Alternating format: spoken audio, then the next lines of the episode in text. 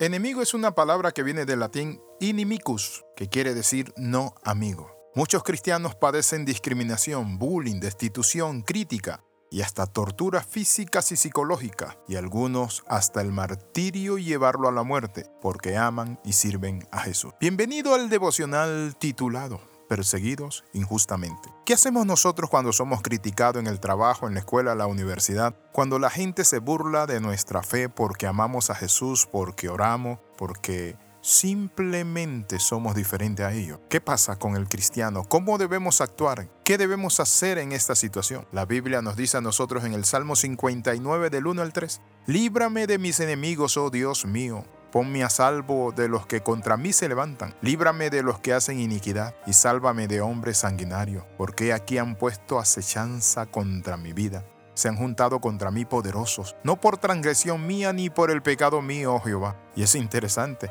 cuando el salmista dice no por transgresión mía o por pecado mío. Entonces, ¿por qué causa persiguen al creyente? Encontramos que lo persiguen por lo que representa porque representa a Cristo y Satanás odia a Cristo y odia a su iglesia, odia a los siervos de Dios. Por eso se le conoce al movimiento que es en contra del cristianismo como anticristo. Hoy quiero compartirle algo. Quizás mi amigo usted que me escucha hace bullying de un trabajador, un compañero, de un empleado que usted tiene, pero quiero compartirle esta palabra.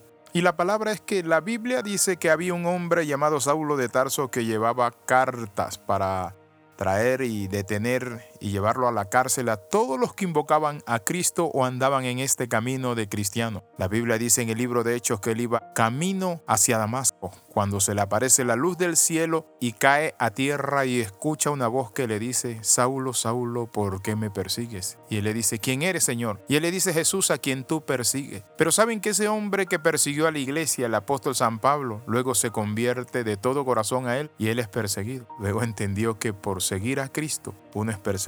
En Mateo capítulo 13, en la parábola del sembrador, Jesús dijo, que es necesario que venga persecución y tropiezo a causa de la palabra y sufrimiento, luchas. Pero dice la Biblia que muchos tropiezan cuando viene la persecución, la lucha, el sufrimiento, el bullying y tantas otras cosas. Quiero hablarte a ti, mi hermano. Resiste en tu fe y mantén tu fe. Y aunque se burlen de ti y se rían, quiero decirte algo, jamás se podrán burlar y reír de Dios porque Dios está en tu vida. La Biblia dice, porque no me avergüenzo del Evangelio, porque es poder de Dios. Nunca te avergüences de tu fe.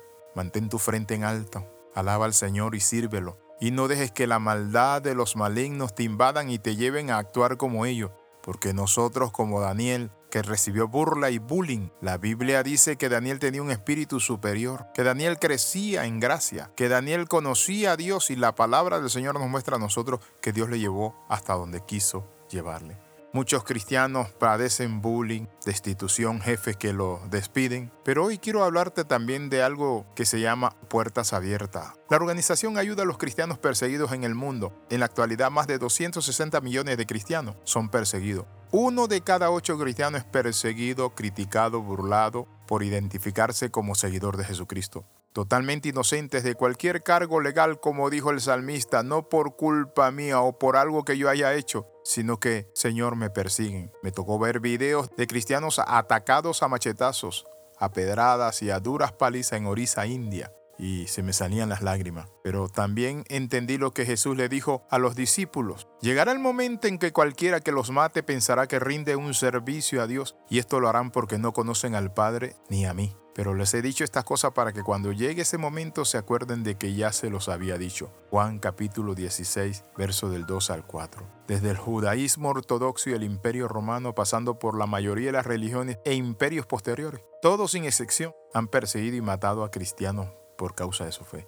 Imborrable quedaron en las páginas de la historia las abominaciones y crueles asesinatos cometidos por el tribunal de la Santa Inquisición, que de santa no tenía nada sino maldad e iniquidad arropada bajo la religiosidad. Mi amigo, quiero terminar diciéndote algo, que si estás siendo burlado, criticado, si estás siendo lastimado por causa de tu fe, encomienda tu alma al fiel Creador y siga haciendo el bien, porque pronto tendrás la victoria. Oro por usted.